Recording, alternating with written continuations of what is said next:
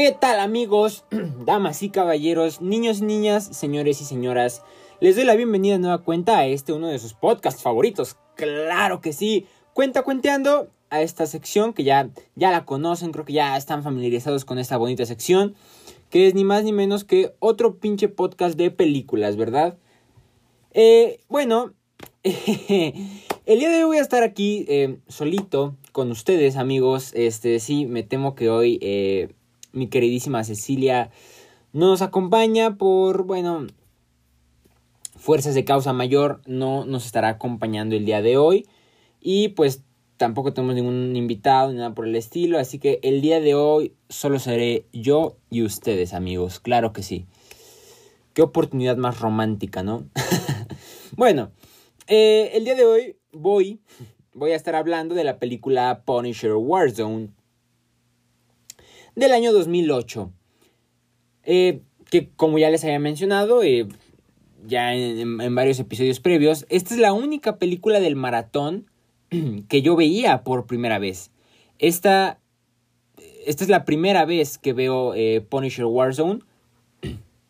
ya en ocasiones pasadas. En su momento creo que ya, ya había llegado a ver los primeros 20 o 30 minutos de película hace ya varios años, cuando estuvo en su momento en Netflix, creo que sí llegó a estar en, en Netflix en algún punto.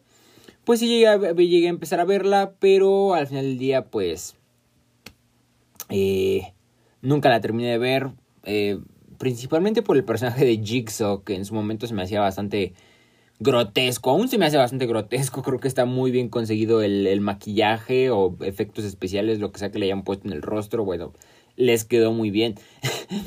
Pero ya, ya la vi y, y tengo que decir que me agradó. Era exactamente el tipo de película que esperaba. Eh, está a la altura de la película del 2004. Bueno, ahorita hablaremos de eso.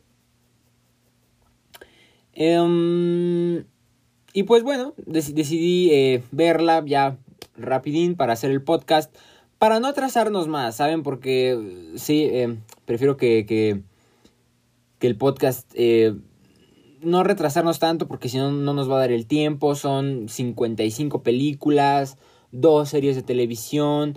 Tentativamente puede que se agregue una serie de televisión más en el camino. Estoy hablando de Loki. También puede que se, agregue una película más eh, en el camino. Estoy hablando de La Vida Negra. Entonces ya eh, prefiero no, no retrasar tanto el, el podcast porque habrán ocasiones en las que de plano si no eh, no se pueda grabar y bueno, hay que reservarnos este esas ocasiones que son muy particulares. Pero bueno, el día de hoy eh, estaré aquí yo platicándoles de Punisher Warzone. Punisher Zona de Guerra del año 2008. Está bien curioso, eh, de verdad, porque 2008 fue el mismo año en el que se hizo, en el que se estrenó Iron Man y el mismo año en el que se estrenó Batman, el Caballero de la Noche. Entonces, pues como que sí es bastante comprensible. Es, es, es, lo que esperarías, ¿no? Que sea una película, pues, pues bastante olvidada. Es una película que nadie recuerda. Eh, porque, insisto, o sea, ¿cómo, ¿cómo vas a recordar Punisher Warzone? Que no me pareció tan, tan mala película. Ahorita platicaremos más de eso.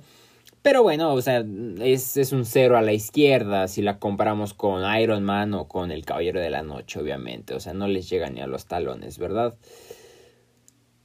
Bueno. Vamos a empezar por decir que la película está dirigida por Lexi Alexander. Esta es una directora. Eh, cosa que me parece bastante curioso. Creo que es de las muy poquitas eh, directoras, mujeres, que han tenido oportunidad de, de dirigir un proyecto de, de, Marvel Comics. Eh, me metí a ver la filmografía y, no tiene muchos proyectos. Eh, y, de hecho, de todos los proyectos que, que, que, vi que dirigió esta, esta chica, este podría decir yo al menos que es el más destacable o fue el único que yo, que yo reconocí. Eh, por lo tanto, pues sí, no es como que haya mucho nivel, ¿verdad? También tenemos, por ejemplo, el caso de que. Aquí les va. La película eh, fue originalmente pensada como una secuela de la, de la Punisher original, de la del 2004. Yo les platicaba en el, en el podcast pasado que esta película no era como tal una secuela de aquella, pero funcionaba, funcionaba como una especie de continuación en esencia. Principalmente porque el Punisher que vemos aquí es un Punisher ya iniciado, es un Punisher que ya está... Ya está trabajando, vaya. O sea, cuando la película empieza, cuando Punisher Zona de Guerra comienza, ya Punisher ya es un personaje establecido, ya es un personaje que ya tiene tiempo en el negocio, ya, ya debe tener un buen rato este, haciendo su trabajo. No es una película de orígenes de Punisher como la del 2004, no es que se nos vuelva a contar esa historia, ni mucho menos. No, eh, es una película que nos presenta a un Punisher ya experimentado, un Punisher que ya tiene rato en el negocio. Y esto se hace porque el concepto original de la cinta eh, la idea general, la historia que, se tiene, que tenía planeada para la película y que pues al final se terminó viendo buena parte de esto en, la cinta, es porque, como les platico, originalmente la idea era que fuera una secuela de la Punisher del 2004, sin embargo esto no terminó siendo eh, porque en un inicio em, tanto el actor Thomas Jane, que interpretaba a Punisher en la primera película, como el director eh, Jonathan Henslight, a ver si pronuncié bien su nombre, estaban involucrados precisamente en la creación de esta película, Punisher Zona de Guerra, pero por diferencias creativas o quién sabe qué, se salieron del proyecto y bueno, eh, se, conservaron varias ideas y al final decidieron hacer esta especie de continuación diagonal reboot, que o sea, uno pensaría, bueno, no es el mismo director ni es el mismo actor, pero bien podría ser secuela, ¿no? Eh, pues no, la verdad es que no, porque a pesar de que no es una película de orígenes, sí se nos permite ver... Eh, sí se nos permite ver el origen del Punisher, aunque sea en pequeños flashbacks, ¿saben? Eh, por pequeños momentos eh, se nos muestra el, el, asesinato de la familia de la familia Castle y, y, pues el asesinato de hecho es, es es diferente a lo que se ve en la película del 2004. En el 2004 vemos que asesinan a la esposa de Frank Castle, asesinan a su hijo y asesinan a, toda su demás familia. Me refiero a su padre, a sus cuñados y primos y yo qué sé, o sea, asesinan a, toda la banda, ¿no? Eh, acá no. Acá, por lo que tengo entendido, se van por un, origen un poquito, digamos, más austero, más clásico, que me recuerda bastante más a, lo que se vio en la serie de televisión de, de The Punisher de Netflix. Estaba platicando en el episodio, en el episodio pasado, a mí me gusta bastante esa serie de televisión. Y, sí, definitivamente se mantiene como mi, versión favorita del Punisher. Y bueno, eh, la muerte de, que se nos presenta de la familia en esta película me recordó bastante a esa que, es una muerte bastante sencilla. Mientras que en la versión del 2004 te manejan todo esto de que la familia entera se va de vacaciones, estamos hablando, insisto, ¿no? De, del suegro, del abuelo, del tío, de la tía, o sea, se va toda la banda, se va toda la banda de vacaciones y pues llegan estos matones que ya conocen eh, quién es Frank Castle y pues este van y asesinan a toda su familia y asesinan a todos los presentes no es lo mismo que vemos acá. Acá simplemente asesinan a su esposa y a sus dos hijos. Aquí tiene eh, dos hijos aparentemente en esta versión. Y muy parecido a lo que sucede en la serie de televisión, lo que hacen es que pues la familia estaba allí en, su día de campo, estaban en una especie de picnic, yo creo que estaban en, Central Park, ahí en Nueva York, yo creo. Em, y bueno, eh, bueno, a, a, poca, a poca distancia de donde estaban ellos haciendo su picnic, eh, una parte de, la mafia eh, realiza unos asesinatos, matan a unas personas y, la familia de Castle eh, es, es testigo de esto, presencian los asesinatos. La mafia se percata de que la familia de Castle vio todo lo sucedido y pues para que no hayan testigos, los asesinan y Castle sobrevive. Em, y bueno, ya después de eso se desata todo lo que vemos en la película. La película tiene un estilo bastante particular. Es muy diferente, o sea, eh, en lo que respecta a estilo, a visualmente cómo es, los diálogos, el personaje, a pesar, o sea, e, e, es muy diferente a lo que se vio en el 2004, la verdad. Empezando por el actor eh, Ray Stevenson, que era algo de lo que más intriga me, me, causaba a la hora de ver esta película, me provocaba mucha intriga ver la, la interpretación de Ray Stevenson, a ver si, pues si realmente estaba a la altura. Y, y, aunque no me desagradó del todo, tengo que decir que no lo hace mal, porque sí hay actuaciones que, de, de, hay interpretaciones de superhéroes que sí son malísimas. Tengo que decir que no siento yo que esta entre en, en una de esas categorías, creo que no lo hace mal pero no está no está no está al nivel de Thomas Jane. Creo que yo sí me quedo con la interpretación de Thomas Jane. Me gusta muchísimo más lo que hizo él con el Punisher y ni se diga de, de, John Bernthal que lo interpreta en la serie. Es, es otra onda totalmente. Pues bueno eh, Ray Stevenson como Punisher pues no diría que me decepcionó pero hizo el mínimo posible. O sea lo mínimo que esperaba fue apenas y lo que hizo apenas y lo mínimo, mínimo, mínimo que esperaba. Em, eh, la película, hablando de, las diferencias que tiene con la, versión del 2004, es estéticamente muy diferente. Es muy, muy, muy diferente. Eh, la fotografía, la verdad, está cool, tiene su encanto en esta película. Vemos un retrato de la ciudad muy bien hecho, o sea, en el sentido de que cómo está retratada la ciudad eh, de día, de noche, los filtros que utilizan, los colores neón, el humo, no sé, como que le meten bastantes cositas que hacen que, que su propuesta visual sea interesante, ¿sabes? No es una fotografía de Oscar, tampoco estamos frente a tampoco estamos frente al Chivo pero eh, es interesante, es interesante y resulta cool. Incluso eh, la introducción de la película eh, es bastante interesante. Asemeja mucho a, un cómic. Eh, incluso me recordó un poquito a, lo que vimos en, en, Hulk del 2003. Pero solamente es la introducción. No es que toda la película esté editada al estilo cómic como lo vimos en Hulk del 2003. Pero e, ese, ese primer cachito de película, ese, esa primera escena de introducción en donde se hace como que una pequeña eh, recopilación de eventos, bueno, más que nada como que como que tienes ahí al Punisher escuchando la radio, está escuchando así como que a ver, a ver qué problemas hay y, se escucha así como que, ah, la mafia y los narcos hicieron esto y aquello y bla, bla, bla, y pasó esto en el jurado y ajá y acá. Entonces como que te están poniendo en el contexto de la historia y, y, a quiénes son las personas a las que Frank está a punto de ir a atacar. Y esta secuencia está editada bastante cool, hicieron un buen trabajo ahí hay propuesta, o sea, visualmente hay una propuesta muy interesante. No muy original, sinceramente, pero para hacer una especie de, de, copia de lo que ya se ha visto mil veces antes, porque sinceramente la propuesta visual que se, que se ve ya se ha visto mil veces antes en otras mil películas, pero está bien hecha, o sea, está bien hecha. Va, hay, que darle el mérito, ¿no? Al César lo que es del César y bueno, aquí, aquí lo hicieron cool.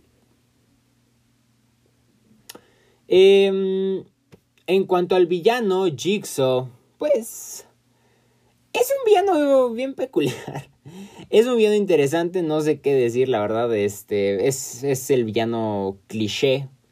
Es el típico villano malote que, que dice, oh, no, bueno, me arruinaron la cara y soy el malo y soy el jefe y soy el boss. Y este... Y es el líder que, que controla este cacho de, de mafiosos y y de traficantes y todo esto, bueno, es, es lo típico, ¿no? Lo que esperarías en una película es el típico villano de acción. Eh, solamente que este tiene una cara bastante, pues bastante llamativa. no, la verdad sí se la rifaron visualmente con, con el diseño de Jigsaw. Me agrada, la verdad, me agrada. No, no, voy, a, no voy a decir mentiras. Está muy bien conseguida, muy bien conseguido el, el look de, de Jigsaw. Sobre todo si lo comparamos, por ejemplo, al de la serie, que yo les platicaba que Jigsaw también sale como, como villano eh, en la segunda temporada de, de, Punisher, de la serie de televisión. El personaje en sí, eh, que creo que se llama Billy Russo, creo que ese es como que su nombre de civil, por así decirlo. sale eh, desde la primera temporada de Punisher, pero en la segunda temporada ya es cuando, cuando lo convierten en el, en el Jigsaw y todo eso. De hecho, bueno, no voy a hacer spoilers, pero sí, ya en la segunda temporada se le ve como Jigsaw. Y no me gusta mucho su look en la serie. Y aquí en la película, pues como que sí está mejor logrado. También hay un puntito extra. Eh, eh, el, Punisher de Ray Stevenson es, bastante callado, es bastante... Eh, pues no lo sé, se siente muerto, ¿saben? O sea, por lo menos el, de Thomas Jane expresaba un poquito más, hablaba un poquito más, a pesar de que también pues representaba un personaje muy reservado, que no le gustaba platicar con nadie, se daba sus momentos, ¿no? Se daba sus respiros para para hablar con sus vecinos, para tenía momentos de interacción con uno que otro criminal. Este Punisher no, este Punisher no, no se tienta el corazón, este Punisher al que ve lo matan, ni siquiera lo, no le pregunta nada, no lo interroga, nada, nada, nada, te ve, tienes cara de criminal, bam, vas para el infierno, mano. Este, y, en ese sentido eso es otra cosa de la película. Esta es una película con muchísimo gore, tiene muchísima eh, sangre, muchísima violencia, muy explícita. Una de las primeras cosas que pensé al terminar de verla es se ganó su clasificación C, definitivamente se gana su clasificación para mayores. Eh, sí, yo, yo, sentí la verdad que, que, sí fue bastante más, más violenta, más explícita que lo que se vio en la del 2004. Y la del 2004 de por sí tenía pues bastantitos toques violentos, pero, pero todo lo que es este, no sé, la sangre, ciertas cosas no era tan, tan grotesco, no era tan, tan explícito. Acá sí de repente tienes todo eso. Otra cosa que, me da muchísima curiosidad y, sobre todo si lo comparamos y, regreso al hecho de que la película es del 2008, mismo año que se estrenó Iron Man, mismo año que se estrenó El Caballero de la Noche, sobre todo este, tomando en cuenta eh, que fue el mismo año en el que se estrenó Iron Man, los efectos especiales están de la patada. Ah, ahora, no es algo que yo tacharía personalmente.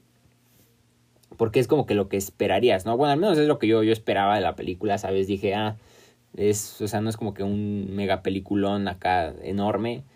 Yo dije, seguramente los efectos especiales van a dar la patada y lo están. Hay escenas que se ven malísimas. Eh, ahora, insisto, eso no es como que me incomode mucho, incluso resultaría como una especie de humor involuntario, si se puede decir.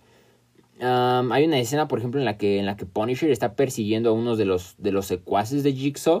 Son como unos mensajeros que, que saltan y hacen, hacen parkour y van por los techos y suben escaleras y... Ya saben, ¿no? Los chavos. Eh, y, y, uno va saltando de un edificio a otro y a la mitad del salto Punisher le, lanza un proyectil con un con una mini bazooka, yo que sé, no sé cómo, cómo se llama esa cosa. Le lanza el proyectil a, a uno de los de los traficantes saltarines y, el vato explota. O sea, literalmente explota y se ve como un efecto chafísima. Y, y, y, o sea, se ve chafísima la explosión y como que sus partes salen volando. O sea, hagan de cuenta que estaba haciendo un muñeco de nieve en el aire y ¡bam! O sea, le, da el proyectil y de repente su torso desaparece y sus bracitos y sus piernas como que salen volando. Se ve hasta gracioso, de verdad. Y, hay una escena, por ejemplo, en la que, en la que Billy Russo, bueno, Jigsaw y sus hombres están, están discutiendo ahí con, con otra banda criminal de un, de un cargamento que, que, están manejando. Y, y no me acuerdo si fue Jigsaw o fue su hermano o fue alguno de sus matones pero alguien le entierra una, una copa de vidrio rota, la base de una copa de vidrio rota a, a uno de los matones de, del otro mafioso con el que están discutiendo. Y este. Y el efecto de la, de la copa de vino atravesando su cuello también se ve malísimo. Eh, la, la sangre, ok. O sea, si le pones atención a esos detallitos, dices, Dios mío, ¿cómo hemos avanzado en ese sentido? Es bien curioso ver, ver efectos especiales así. Eh, de verdad es una cosa que dices, wow. Y, como esos hay otros varios. hay, un momento en el que, en el que Punisher eh, golpea en, la cara, o sea, puño limpio, no creas que fue con una pistola o, que tenía yo que sé un guante especial, no, fue a puño limpio, casi casi, eh, golpea la cara de uno de los matones y, y le hace un hoyo enorme en el rostro y dices, Dios mío, obviamente eso no lo podrías hacer pues, pues a puño limpio, ¿no? Pero la forma en la que la película retrata ciertas cosas Ay Dios. tiene su encanto, insisto. Tiene su encanto, tiene su su mérito definitivamente, incluso si te dejas llevar y lo ves como algo positivo, puede que pues funcione como una especie de comedia de humor involuntario y pues a, mí me funcionó, a mí me funcionó, eh, fue exactamente la película que esperaba, digo, o sea, insisto, o sea, yo esperaba algo de la película y lo que me dio fue lo mínimo que esperaba. Eh, y pues no es que eso sea malo, pero tampoco es muy bueno, que digamos. Em, en general, pues me quedo con la del 2004. Esta hace ciertas cosas bien, hace ciertas cosas muy interesantes opta por un estilo como de película de detectives, incluso hay unos detectives que desempeñan ahí un rol pues medio importante, medio destacado en la película. Tenemos la introducción de un personaje pues medio importante en pues en la historia de, de, Punisher, que es, es Micro. Eh, Micro es este es como este técnico que tiene que tiene Punisher, es quien le consigue las armas y es como como su hacker y así.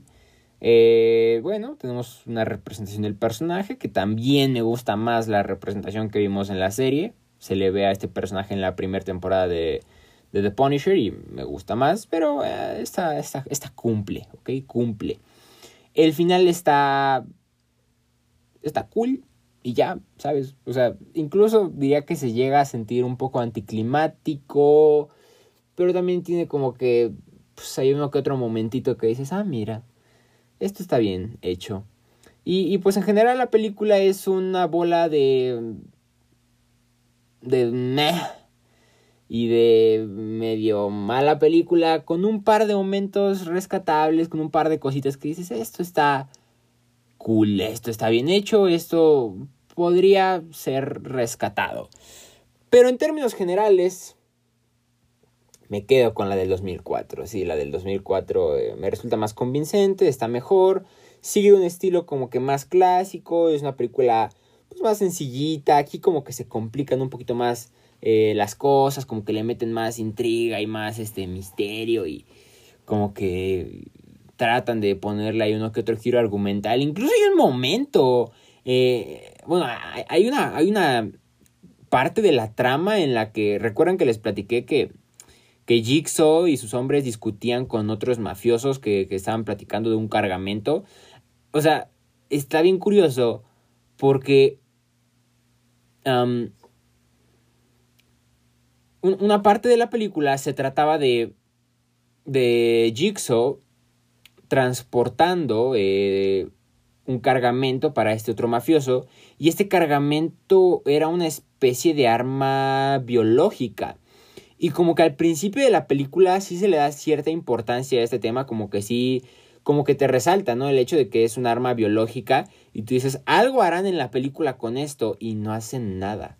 De verdad, hay un momento de la película donde, donde, te dicen, esta arma biológica podría matar a la mitad de la población de la ciudad y tú te preocupas, ¿no? Dices, ok, como que la trama va a ir por allá y estos tipos van a tratar de usar el arma biológica y como que te haces a la idea de que Punisher va a tener que, que, desarmarlos o va a tener que deshacerse el arma biológica y de verdad no hacen nada con el arma biológica. O sea, literalmente solamente la usan para, para atrapar a los, a los otros mafiosos, a los que estaban haciendo el trato con Jigsaw.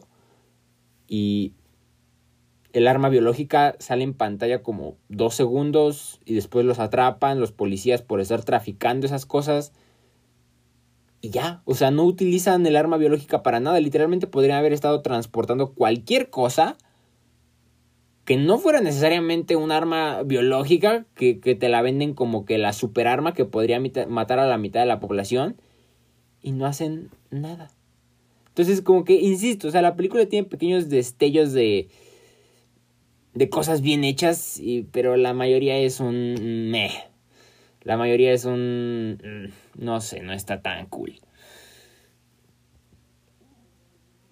Eh, bueno, ya casi para cerrar, eh, si me preguntan qué calificación le pondría, la verdad me costó un poquito de trabajo escoger la calificación, estaba entre un 6 y un 7, definitivamente no, no, no le llega al 8, ni de cerca, o sea, fácil es un 6. 6 alcanzando por poquito el 7. Em, por ahora, dado que apenas llevamos 6 películas en el maratón y son 55, tal vez lleguemos a 56 películas, incluimos Viuda Negra, más dos series de televisión, tal vez 3, si incluimos Loki al final. Em, entonces, pues tomando en cuenta que solo llevamos 6, pues voy a dejarle una calificación un poquito alta, porque si, pues, pues, lo hace bien. O sea, es lo que esperas, es lo que, lo que esperas encontrarte, no más, no menos. Le voy a poner un 7, un 7 de 10, que es la misma calificación que le puse a la primera Punisher y es la misma calificación que le puse a Blade Trinity. Eh, tentativamente puede que baje esa calificación a, a 6 más adelante, pero por ahora vamos a dejarle ese 7. Vamos a dejarle un 7 a Punisher Warzone. Porque está como que al nivel, ¿no? O sea, si lo vemos de una manera, pues digamos un poquito objetiva, pues están más o menos ahí en el mismo estándar de calidad. Em, aunque ya por cuestiones más personales, pues sí, sí prefiero cualquiera de las dos. Tanto Blade Trinity como Punisher 2004, prefiero cualquiera de esas dos a Punisher Warzone. Eh, sí, en, el momento, mientras la estaba viendo, como que sí la disfruté, porque sí la disfruté en el momento. Pero ya cuando terminó la película, ya me puse a reflexionarla un poquito, como que dije, mm, no, sí están mejores las otras. Em, pero por lo menos eh, supera a la película Hulk del 2003, que hasta el momento sigue sosteniendo el título en, el maratón, sigue sosteniendo el título como la peor hasta ahora. Hasta ahora de las seis que hemos visto, sigue siendo la peor para mí. Para mí, eh, Cecilia, pues quién sabe, igual y en el próximo podcast nos tomamos unos, unos minutitos para, pues, para ver qué le pareció. Eh, pero bueno, no, no, no nos explayaremos mucho, solamente quiero, quiero que me diga le gustó, no le gustó y qué calificación le pondría. Y ya. Pero bueno, eh, ya hablando de próximos podcasts, pues los, los, esperamos, bueno, los espero, los esperamos. Sí, yo espero, espero tener a Cecilia ya en el próximo podcast. Em, en donde estaremos hablando de la película Ghost Rider. Del, a ver si no me equivoco, creo que es del año 2007. Sí, efectivamente, es del año 2007. Ghost Rider de 2007. Y pues, pues a ver qué tal. Em, es una película que ya tiene un buen rato que no veo. Eh, en su momento creo que sí la llegué a ver completa. Sí debía verla completa en algún, en algún momento. Pero ya tiene un, buen rato que no la he visto. Yo creo que fácil unos 4, 5, 6 años. Eh, y después sigue Ghost Rider, Espíritu de Venganza que, pasa lo mismo que pasa aquí con Punisher, es una especie de secuela, continuación, pero no lo es como tal. A pesar de que las dos tienen a Nicolas Cage interpretando a Ghost Rider, Ghost Rider Espíritu de Venganza no es una secuela como tal de Ghost Rider 2007, del 2007. Eh, pero bueno, ya, ya hablaremos más de eso en sus respectivos podcasts. no sé ni qué esperar. Ghost Rider ya tiene un buen rato que, la, que no la he visto. Ghost Rider Espíritu de Venganza tiene todavía más tiempo que no la he visto. Ya tiene fácil, yo creo que unos, pues unos siete años que no he visto Ghost Rider Espíritu de Venganza. De lo poco que recuerdo de ambas películas tienen sus momentos de encanto, esas, esas escenas donde, donde se transforma en Ghost Rider, pues como que, no sé, tienen su chiste. Ya veremos, ya veremos, este, eh, ya muy, muy pronto platicaremos de, las películas de Ghost Rider y prepárense porque ya después de Ghost Rider parece que ahora sí ya vamos a entrar con los pesos pesados. Eh, claro, me gustan mucho las películas de Blade, ¿no? Sobre todo las primeras dos, pero ya después viene Spider-Man y ya eso ya es, ya son palabras mayores. Ya Spider-Man ya es top de tops. Así que también ya estoy muy ansioso por, por ver las películas de Spider-Man.